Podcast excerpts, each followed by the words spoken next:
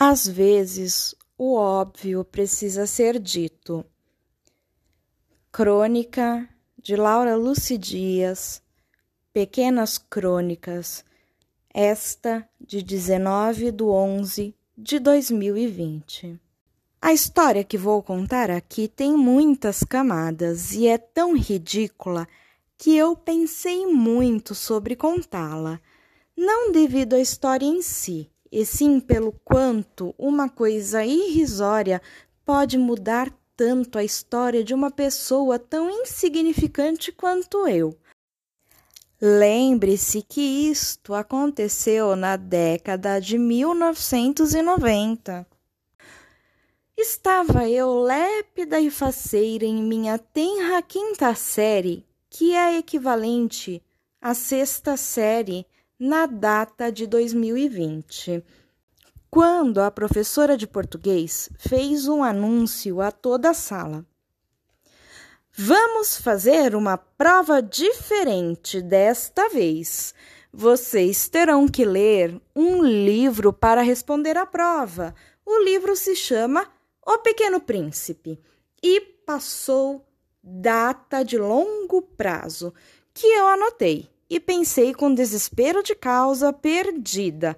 Ok, vamos fazer a prova na raça, pois nunca li um livro inteiro. Afinal, quem faz isso?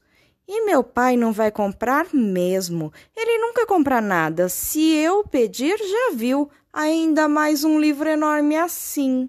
Gente, eu juro, na minha memória, todas as crianças que estavam com o livro tinham um livro de mais de 300 páginas. Para mim, uma garotinha apática que só podia ficar quieta em todas as ocasiões e nada mais, pedir o livro emprestado só me passa à mente agora que eu escrevo. A prova veio. Eu me esforcei para responder com toda a criatividade e aquilo que eu achava ser o mais coerente possível com as questões propostas dentro da minha ingênua imaginaçãozinha, mas não passava de chute atrás de chute. Ah, mas quando o boletim veio, a professora o entregava de carteira em carteira e na hora que ela ia entregar o meu, ela parou e deu uma leve olhada nos meus olhos, me deu o boletim, segurou e eu também. Ela se conteve e então acabou por me entregar, ou não? Quando eu abri o boletim, foi o choque mais tremendo da minha vidinha. A minha primeira nota vermelha. Eu abaixei a cabeça, virei-a de lado e deitei na carteira e chorei copiosamente. Estava claro que a professora sabia que eu não tinha o livro e que eu tinha péssima experiência social, e não houve monitoramento sobre isso em uma roda de conversa. Os tempos também eram outros e, como eu era reprimida, até para chorar foi uma vergonha lágrima escorrendo, com a cabeça estatelada de lado na mesa e os braços largados para baixo, pendidos, e o boletim, que era uma carteirinha daquelas azuis do estado de São Paulo, na mão direita. Sim, até hoje isso dói muito. E ainda dá para piorar, pois no bimestre seguinte Outra prova! O livro era O Mistério dos Cinco Estrelas, da série Vagalume. Entrei em parafuso e devo ter me esgoelado. E ido chorar no corredor azul da escola, sala 12, onde hoje eu voto, pois não sei como fui parar na secretaria secretaria assessorada por uma funcionária que surgiu como uma chave mágica de uma sala que estava sempre trancada. Não conte a ninguém. e lá haviam prateleiras com livros empoeirados, nas quais ela procurou, encontrou e me fez o empréstimo, a jura de perseguição e morte do tal livro. E foi assim que eu tive o meu primeiro contato com a biblioteca e com livros policiais de mistério e suspense. Foi mal aí, mãe. Quanto ao Pequeno Príncipe, nossa saga não acabara por ali. Eu o odiei por anos a fio. Entrava nas livrarias e deixava cair sem querer para pisar em cima e rir maliciosamente. Até que em meu primeiro ano na carreira de magistério da Prefeitura de São Paulo, uma amiga minha veio toda feliz com seu caderno da tilibra da personagem. Olha que lindo! Dava para ver o buraco do rim que lhe faltava, e eu logo arrematei. Eu não gosto. Ela quase chorou.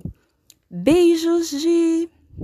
Foi então que me dei conta de que aos 28 anos eu era uma intolerante, vil, que não dava o braço a torcer, que iria ler e desgostar com maior razão.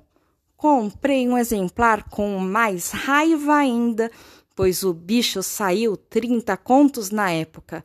Antes de comprar, pesquisem, pois ele varia muito de preço. É como dólar.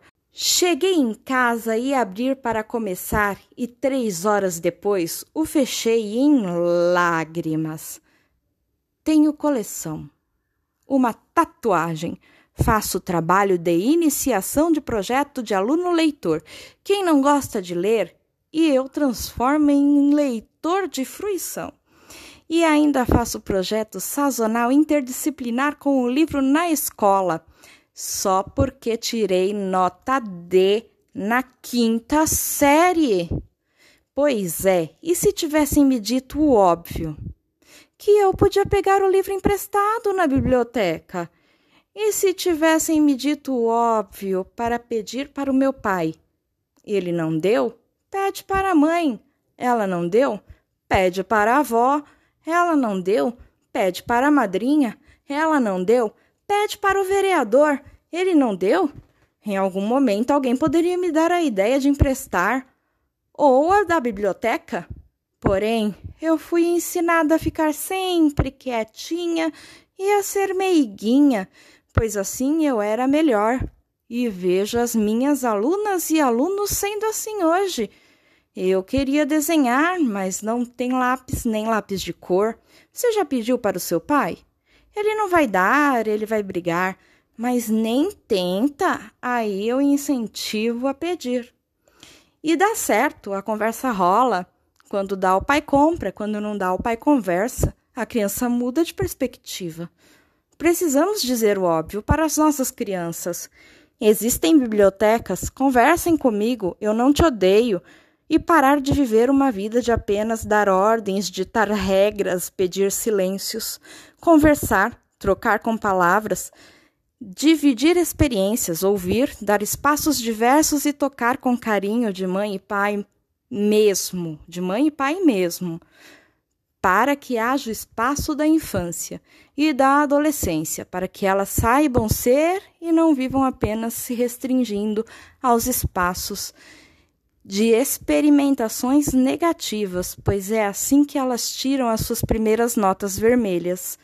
Às vezes, o óbvio precisa ser dito.